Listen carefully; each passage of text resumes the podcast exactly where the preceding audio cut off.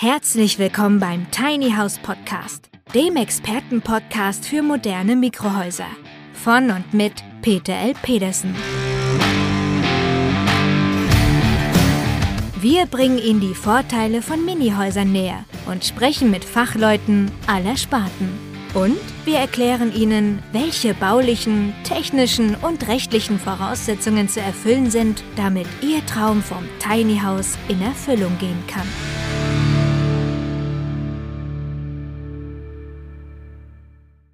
Tiny Houses sprießen derzeit wie Pilze aus dem Boden. Und das deutschlandweit. Manche Besitzerinnen und Besitzer nutzen die kleinen Häuser als echten Erstwohnsitz, andere vermieten sie als Ferienunterkünfte für den Urlaub. Ein solches Tiny House zum Mieten schauen wir uns heute mal an. Im schleswig-holsteinischen Delve, anderthalb Stunden Autofahrt von Hamburg entfernt, hat Sophie Müller ein solches Tiny House aufgestellt. Über ihre Website vermietet sie das winzige Haus an Urlauberinnen und Urlauber. Angefangen hat es aber mit dem eigenen Wunsch nach Erholung. Ja, ja, so schnell kommt man von der privaten Idee zu einer gewerblichen Lösung und auf einmal ist man Besitzer eines gewerblich vermieteten Ferienhauses. Moin, moin, verehrte Tiny House Enthusiasten. Heute wollen wir uns über das Geschäft mit und durch Tiny House unterhalten und ich freue mich darauf, dieses Thema mit euch bearbeiten zu dürfen. Und ganz nebenbei darf ich euch verraten, dass wir diese 34. Folge unseres Tiny House Podcasts endlich aus meinem niegelnagelneuen Tonstudio herausbringen werden. Es ist eben aus der ersten doofen Idee, mal einen Podcast über Tiny Houses zu bauen, eine ganz große Idee geworden und deswegen musste ich jetzt auch ein bisschen investieren und ich freue mich darauf, mit euch hier zu arbeiten. Los geht's! Und damit ich euch nicht gleich mit den großen geschäftlichen Lösungen konfrontiere, fangen wir ganz leicht vorsichtig an, steigern uns im Laufe dieser Folge und dann sehen wir mal ganz in Ruhe weiter, welche geschäftlichen Vorteile so ein Tiny House für euch mit sich bringen kann. Ich hatte ja schon berichtet, dass die meisten unserer Kunden durchaus Best-Agers sind. Ich denke mal so 93, 94 Prozent aller Kunden sind älter als 50 Jahre, Singles und Pärchen und die haben eine ganz genaue Vorstellung. Die möchten gerne in ein paar Jahren, fünf bis acht oder zehn Jahren, in den wohlverdienten Ruhestand gehen und das bereiten sie jetzt schon einmal vor. Das heißt, sie wollen ihr großes Haus verkaufen und in ein kleineres Haus ziehen und in der Zwischenzeit wollen sie dann ein Tiny House als Ferienhaus nutzen. Doch natürlich denkt sich so mancher dann, wie oft benutze ich dieses Ferienhaus eigentlich, wenn ich mein Haupthaus habe und dann noch ein Nebenhaus? Was mache ich in der Zwischenzeit, wenn es nicht benutzt wird?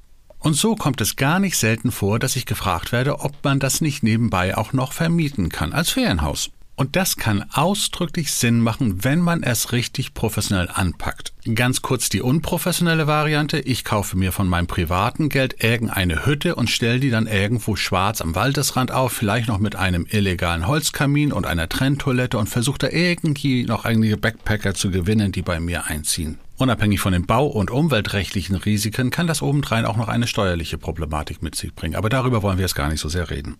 In meinen persönlichen Beratungen erwarte ich fast schon genau, dass jemand so etwas fragt, können wir es nicht dann auch ein bisschen vermieten und vielleicht die laufenden Kosten damit auch etwas decken.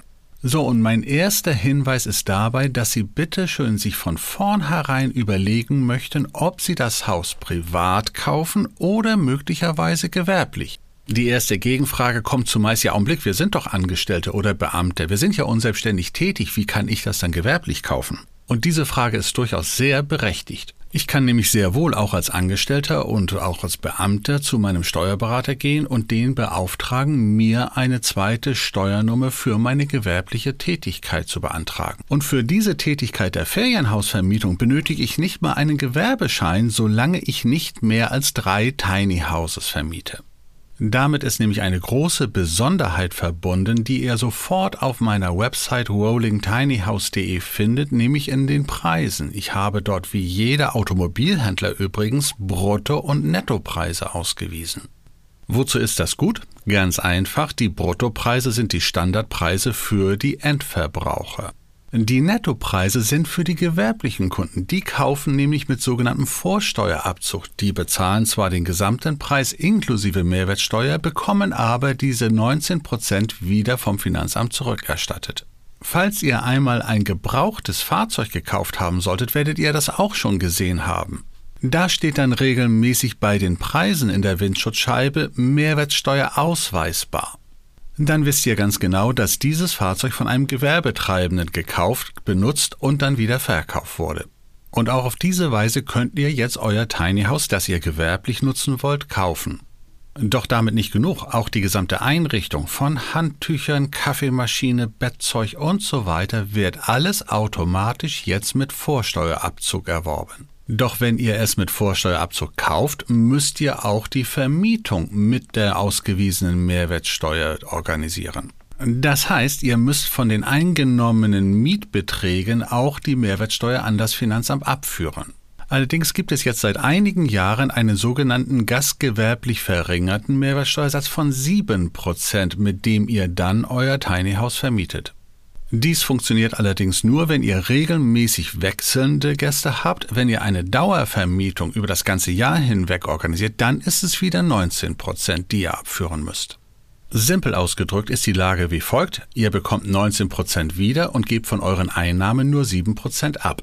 Das ist schon eine ganz, ganz große Besonderheit, denn Ferienhäuser oder Ferienwohnungen werden normalerweise brutto für netto gekauft. Da gibt es keinen Mehrwertsteuerausweis. Und deswegen ist das hier schon ein ganz, ganz großer Vorteil für die ortsveränderlichen Mikrohäuser. Und ganz nebenbei hat es noch einen tollen Lerneffekt, denn unsere Kunden gehen auf einmal mit völlig anderem Blick durch den Supermarkt. Da sehen Sie die ganz normalen Preise inklusive Mehrwertsteuer, über die Sie meistens sich bisher noch gar keine richtigen Gedanken gemacht haben. Nur jetzt rechnen Sie die 19% herunter, um den Nettobetrag zu bekommen, den eigentlich dieses Produkt kostet. Diese Differenz wird dann auch noch ausgerechnet und dann stellt man fest, was jeder mit jedem einzelnen Produkt, was er kauft, an Vaterstaat abgibt und er auch noch behauptet, es wäre jetzt mehr wert. Und diese Erkenntnis gepaart mit der Tatsache, dass ich nur noch 7% von meinen Einnahmen abgeben muss, die macht den einen oder anderen Menschen durchaus sehr, sehr glücklich. Und erlaubt mir bitte noch einen kleinen Hinweis als Volkswirt und begeisterten Unternehmer. Ich wünsche mir, dass alle Menschen in Deutschland vorsteuerabzugsberechtigt werden, indem sie sich ein Tiny House kaufen und den Vater Staat eine lange Nase ziehen, was die steuerlichen Abgaben in Form der Mehrwertsteuer angeht. Unsere heutigen Politiker kneifen ja sogar, wenn es darum geht, die Mehrwertsteuer auf Gas, Öl und Benzin zu streichen, um einigermaßen ihre eigenen selbstverschuldeten energiepolitischen Fehler zu korrigieren. Also macht es selbst, kauft euch ein Tiny House und nutzt es gewerblich und setzt es von der Steuer ab. Wer also sein Tiny House gewerblich nutzen will und es privat ohne Mehrwertsteuerausweis gekauft hat, hat schon den ersten Fehler gemacht oder er ist einfach nur schlecht beraten worden. Doch damit nicht genug. Jetzt wird das Haus ja nicht besser, sondern durch die regelmäßige Benutzung wird es ja auch abgenutzt. Ein normales Ferienhaus oder eine Ferienwohnung wird deshalb über 50 Jahre hinweg mit 2% pro Jahr abgeschrieben, was heißt, dass ihr jedes Jahr 2% des Kaufpreises gegen eure Gewinne rechnen dürft. Dazu sagt der Steuerberater, das lohnt sich zwar nicht, aber wir nehmen das durchaus ein bisschen mit. Bei einem ortsveränderlichen Mikrohaus oder Tiny House ist es jetzt etwas anderes. Es bleibt zwar eine baurechtlich verpflichtende Immobilie, das heißt, ihr müsst eine Baugenehmigung haben, aber steuerrechtlich bleibt es eine Mobilie. Abschreibungstechnisch wird es also faktisch wie der Pkw im Firmenfuhrpark gehandhabt. Und der wird in aller Regel, bitte immer abhängig vom jeweiligen regionalen Finanzamt, binnen acht Jahren abgeschrieben. Was heißt das? Wir nehmen uns einfach einmal eine runde Zahl. Das Tiny House mag jetzt 100.000 Euro netto kosten. Diesen Betrag teilen wir jetzt durch acht Jahre und kommen auf 12.500 Euro, die ihr jedes Jahr als Abschreibung für Abnutzung, kurz AFA, gegen die Gewinne rechnen könnt. Jetzt weist euer jährliches Betriebsergebnis möglicherweise nach Kosten, also nach Strom, Wasser, Abwasser, Versicherung und so weiter, vielleicht einen Betrag von 15.000 Euro als Gewinn aus. Dafür müsstet ihr normalerweise entsprechend eures Steuersatzes Steuern bezahlen. Also kann durchaus 30, 40, 50 Prozent an Steuern von diesen 15.000 Euro anfallen. Jetzt stehen dem aber noch die Abschreibung in Höhe von 12.500 Euro entgegen und deswegen rechnen wir jetzt 15.000 Euro Gewinn vor Steuern und abzüglich der AFA in Höhe von 12.500 Euro. Restbetrag 2.500 Euro. Und jetzt verpflichtet euch das Finanzamt nur noch von diesen 2500 Euro eure Steuer zu bezahlen. Während also eine klassische Ferienimmobilie immer die Rentabilität, die Rendite vor Steuern kalkuliert, könnt ihr hier fast schon so weit gehen, dass ihr die Nachsteuern kalkulieren könnt, weil ihr so eine riesige AFA-Möglichkeit habt. Ganz nebenbei sei mir erlaubt zu erwähnen, bitte organisiert so etwas nicht freihändig, sondern grundsätzlich in Absprache mit eurem Steuerberater. Aber bitte denkt jetzt auch daran, dass ihr jetzt das Tiny House auch für die gewerbliche Nutzung ausgerichtet haben müsst. Das heißt in allererster Linie erst einmal, dass es auf einem Grundstück baugenehmigt ist, das auch für eine Ferienhausvermietung, für eine gewerbliche Nutzung überhaupt zulässig ist. Das heißt, das Grundstück ist ein ganz entscheidender Faktor. Und dann muss das Tiny House auch technisch darauf ausgelegt sein. Nicht nur die Versicherung muss ausgelegt sein auf die gewerbliche Vermietung, sondern auch die technischen Anforderungen. Wenn ihr zum Beispiel ein straßenzugelassenes Tiny House nutzt, das einen Schlafloft im Obergeschoss hat, dann darf da keine Leiter zum Schlafloft anhängen. Es muss zwingend eine feste Treppe installiert sein. Sollte nämlich sonst etwas passieren, seid ihr nicht versichert und das kann im wahrsten des Wortes tödlich wirken. Und wenn ihr eine Feuerstätte im Tiny House habt, dann muss die zwingend vom Bezirksschornsteinfegermeister abgenommen sein und eine Betriebserlaubnis erteilt worden sein. Ansonsten ist es im wahrsten Sinne des Wortes brandgefährlich. Dann gehört in jedes gewerblich genutzte Gebäude ein sogenannter Flucht- und Rettungswegeplan. Da steht dann drauf, wie man sich im Falle eines Unfalls oder eines Brandes zu verhalten hat und wie die Notrufnummern lauten. Ein Grundriss des Gebäudes zeigt auf, wo die Fluchtfenster sind, wo der Feuerlöscher hinterlegt ist, wo der Erste-Hilfe-Kasten liegt und so weiter. Und auch wenn es für den einen oder anderen ungewöhnlich klingen mag, auch ein Mikrohaus erfordert neben der Eingangstür zusätzlich noch ein Fluchtfenster und das soll mindestens 120 mal 90 Zentimeter lichtes Maß haben. Dann sollte alle zwei Jahre der Elektromeister angefordert werden, der die gesamte elektrische Anlage überprüft und ausdrücklich für die gewerbliche Nutzung zertifiziert. Sollte dann irgendetwas passieren, während die Urlaubsgäste im Tiny House leben, dann seid ihr auf der sicheren Seite. Das sind jetzt nur einige Beispiele, die mit einer gewerblich genutzten Ferienhausimmobilie verbunden sind. Ich handhabe das in meinen persönlichen Gesprächen immer so, dass ich mich mit meinen Kunden zusammensetze und die ganzen Punkte einzeln bespreche und kläre, was ich leisten kann und was der Kunde dann von seiner Seite noch erledigen muss. Und wenn ihr schon einmal zwischendurch prüfen wollt, ob ihr etwas in diesem Rahmen gelernt habt, dann schaut euch doch bitte das Video einmal an, das ich im Vorspann veröffentlicht habe. Übrigens, der Link ist in den Show Notes hinterlegt und dann prüft ihr einmal, ob dieses Tiny House, das dort gezeigt worden ist, tatsächlich als gewerblich genutztes Ferienhaus genehmigungsfähig ist. Doch wenn ihr euch für so eine Idee erwärmen könnt, dann solltet ihr auch die Planung von vornherein möglichst gut vornehmen. Die erste Frage wäre nämlich, welche Zielgruppe wollt ihr erreichen? Die meisten glauben, dass die Zielgruppe junge Familien mit Kindern wäre. Dem ist allerdings nicht so. Tiny Houses sind winzige Häuser, die sind weder zum Dauerwohnen noch für den Urlaub für die Großfamilie geeignet. Zudem muss man einfach auch akzeptieren, dass ein Tiny House in der Vermietung keine billige, sondern durchaus eine preislich anspruchsvolle Angelegenheit ist. Und dafür eignen sich dann eher doch die sogenannten Best Agers, diejenigen, die so ab 50, 60, 65 Jahre als Singles oder als Pärchen so ein Tiny House mieten wollen. Das hat übrigens für diejenigen einen großen Vorteil, die das Tiny House später als Hauptwohnsitz nutzen wollen. Denn in diesem Zusammenhang sollten wir auch über die tatsächliche Abnutzung und die Instandhaltungskosten sprechen. Und es liegt einfach in der Natur der Sache, dass Leute, die 50, 60 Jahre alt sind, weniger kaputt machen als Kinder. Bitte nichts gegen Kinder, ich habe auch welche, aber es ist leider so. Wenn in unseren Probewohn-Tiny Houses irgendwas kaputt gegangen ist, sei es nur das Wasserglas, dann passiert in der Regel Folgendes. Das kaputte Glas steht dann auf dem Esstisch, darunter ein Zettel mit dem Hinweis Entschuldigung und dann ein 5-Euro-Schein. Das ist der typische Best Ager. Für so eine Zielgruppe ist allerdings auch entscheidend, wo das Tiny House jetzt aufgestellt wird. Und wenn ihr es schon für euch privat haben wollt, dann werdet ihr es sicherlich nicht irgendwo in eine Ferienrummelecke oder auf den Campingplatz stellen, sondern in eine ganz, ganz ruhige Ecke. Und genau das wollen auch eure künftigen Gäste. Also wer gerne in der Hochsaison im Ostseebad Kühlungsborn die 20 Meter Schlange zur Eisdiele gemeinsam mit den Kindern nutzen will, der ist definitiv kein Tiny House Kunde und da sollte man auch dann das Tiny House nicht aufstellen. Aber denkt auch dran, ihr habt ein ortsveränderliches Mikrohaus. Es heißt nicht, dass es dort, wo es jetzt vermietet wird, zukünftig für euren Altersruhesitz auch stehen muss. Ihr könnt es verlegen auf ein anderes Grundstück. Und wer Spaß daran hat, kann es durchaus auch dann in der Saison verlegen. Das heißt im Sommer am Ostseestrand und im Winter möglicherweise in einem Wintersportort. Doch jetzt haben wir nur über die privatgewerbliche Nutzung gesprochen. Lass uns ruhig einen Schritt weitergehen. Ich habe ja gerade im Frühjahr diesen Jahres ein völlig neues Modell von Tiny House entwickelt, das wir Tiny Hotel genannt haben. Was ist das schon wieder? Das ist ein Mikrohaus, das zwei vollwertige Einzimmer-Apartments in einem Tiny House hat. Das hat dann natürlich nichts mehr mit den straßenzugelassenen Tiny Houses zu tun, weil das dann schon 12 mal 4 Meter groß ist und nur noch mit Sondertransport und Tieflader bewegt werden kann. Aber nichtsdestotrotz, ich habe jetzt auf einmal zwei Apartments und es gilt der Grundsatz, kleinere Apartments sind zu einem rentableren Preis zu vermieten als große Apartments.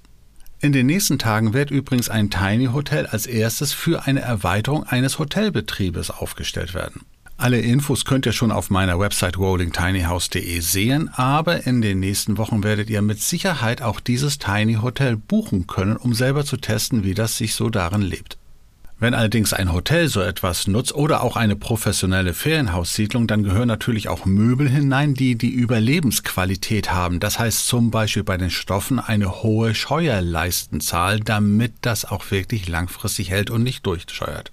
Unsere Tiny Hotels werden dann übrigens auch, wenn gewünscht, komplett möbliert ausgeliefert.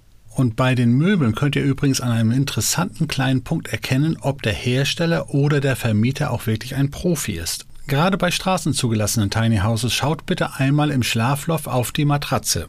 Liegt die direkt auf dem Fußboden oder ist da unter ein Lattenrost oder ein Bettgestell eingerichtet? Ihr werdet sofort selber drauf kommen, liegt sie auf dem Fußboden ohne Lattenrost, heißt das, die Matratze schimmelt unter Garantie. Das ist Amateurstatus, so etwas gehört nicht in die Vermietung.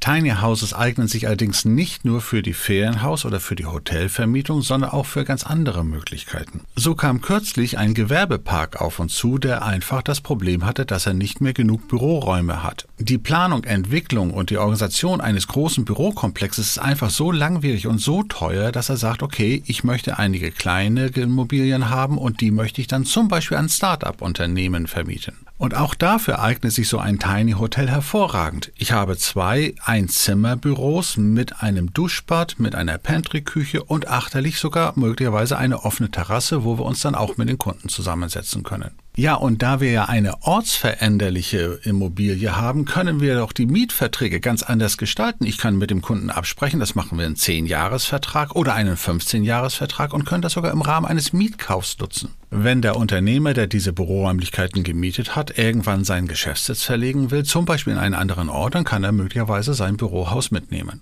Das kann natürlich auch andersherum funktionieren, indem der Gewerbepark nur die Flächen und die Anschlüsse zur Verfügung stellt und das Unternehmen, das eigentlich dort mieten will, sein eigenes Tiny House mitbringt.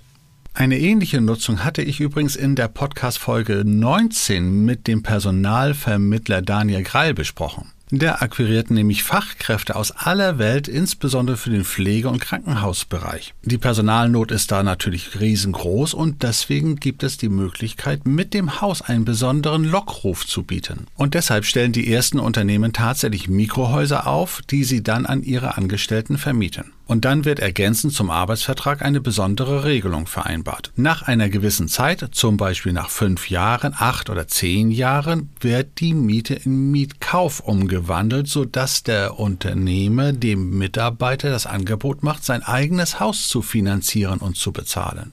Und wenn der zum Beispiel dann zwölf Jahre dem Unternehmen treu geblieben ist, kann er sagen, vielen Dank, das war's, ich nehme mein Haus mit, das war eine tolle Zeit.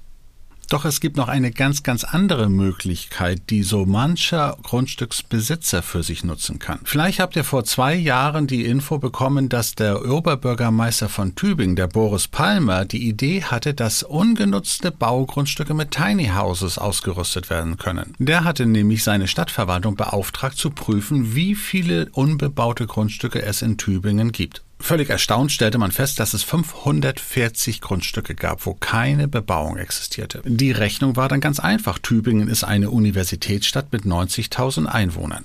540 unbebaute Grundstücke, möglicherweise mit fünf Tiny Houses belegt, wären fast zweieinhalb, dreitausend neue Wohneinheiten innerhalb kürzester Zeit. Das wäre eine signifikante Veränderung des gesamten Wohnungsmarktes in Tübingen. Ja, und dann fragt ihr natürlich, warum ist das nicht passiert? Also da müsst ihr den Oberbürgermeister Palmer fragen. Der hat sich nämlich mit einem kleinen privaten Tiny House Verein zusammengesetzt und die haben ihm natürlich völlig falsche Vorstellungen ins Ohr geflüstert. Die wollten natürlich, dass der Grundstücksbesitzer ihnen mal für 15 Jahre das Grundstück verpachtet, damit sie da tun und lassen können, was sie wollen. Ja, und das macht natürlich keiner. Der hat viel zu viel Angst, dass da eine illegale Bauwagenkommune aufkommt, die er nie wieder los wird. Die Frage ist also erst einmal, warum bebaut der Grundstücksbesitzer sein Grundstück nicht? Immerhin frisst es permanent Brot. Er hat die Straßenreinigungsgebühr zu zahlen, die Grundsteuer und so weiter. Also er macht jedes Jahr Minus, wenn er da nichts macht. Der eine wird vielleicht sagen, ach, da mache ich nichts mehr, das sollen meine Kinder in zehn Jahren selbst entscheiden. Vielleicht gibt es aber auch ein langfristiges Projekt, das einfach seine Zeit benötigt. Ein Bebauungsplan für eine große Anlage kann durchaus auch sechs, sieben, acht, neun, zehn Jahre dauern. In Hamburg zum Beispiel gibt es eine Fläche, die soll in zehn Jahren ein Hafenbecken werden, soll also ausgebackert werden und so lange liegt das Grundstück brach. Dabei weiß man noch nicht einmal, ob in zehn Jahren tatsächlich ein Hafenbecken dahin kommt. Obendrein ist dieses Grundstück, von dem ich gerade spreche, gerade mal so zwei Kilometer von der Hochschule in Harburg entfernt. Es wäre also idealtypisch hier befristet für eine Zeit von fünf oder zehn Jahren einfach Tiny Houses aufzustellen, sie zu vermieten, die geschäftlichen Vorteile zu nutzen und es dann irgendwann wieder abzubauen und woanders aufzustellen. Kurzum, die Perspektiven, die dieses Zauberwörtchen ortsveränderliche Immobilien mit sich bringen, sind mittlerweile schier grenzenlos und bieten völlig neue geschäftliche Perspektiven. Aber ihr werdet sicherlich schon merken, hier trennt sich die Spreu vom Weizen.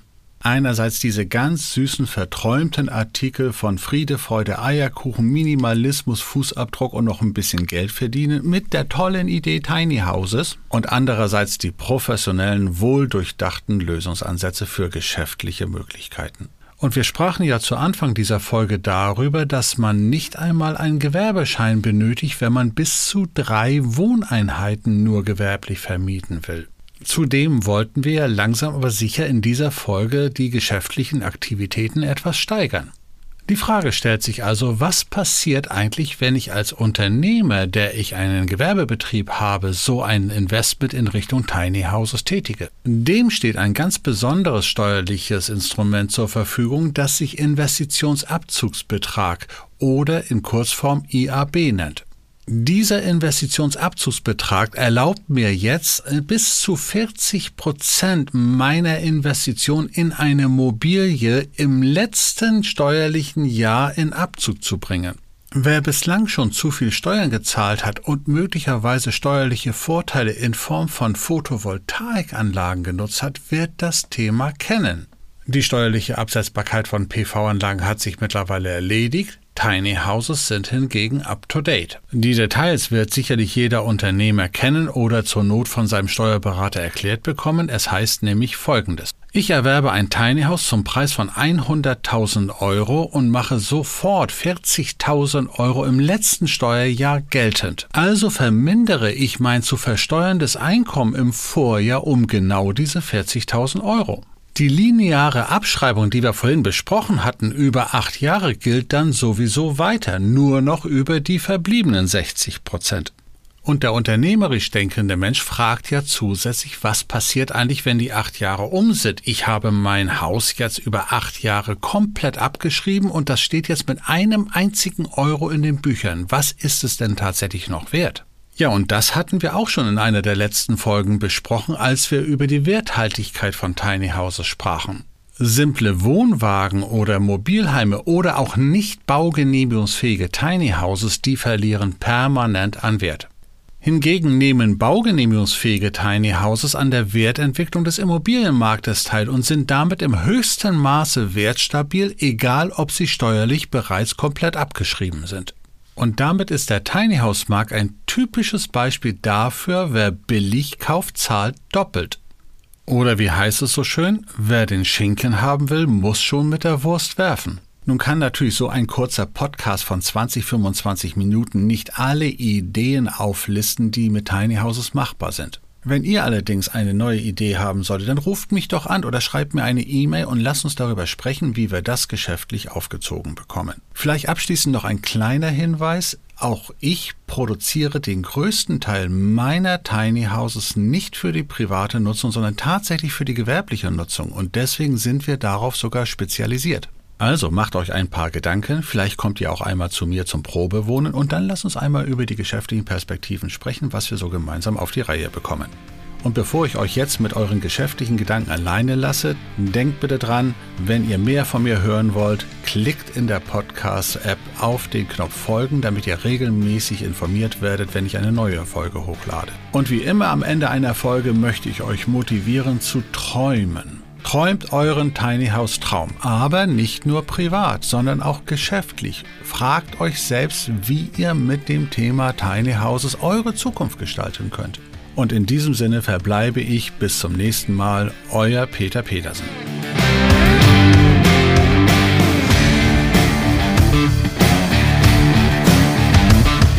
Der Tiny House Podcast ist eine Produktion der Berufsakademie Mecklenburg-Vorpommern in Zusammenarbeit mit der Rolling Tiny House GmbH. Wenn Sie mehr zu den Tiny Houses wissen möchten oder in einem Mini-Haus einmal Probe wohnen wollen, dann schauen Sie doch einfach auf www.rolling-tiny-house.de.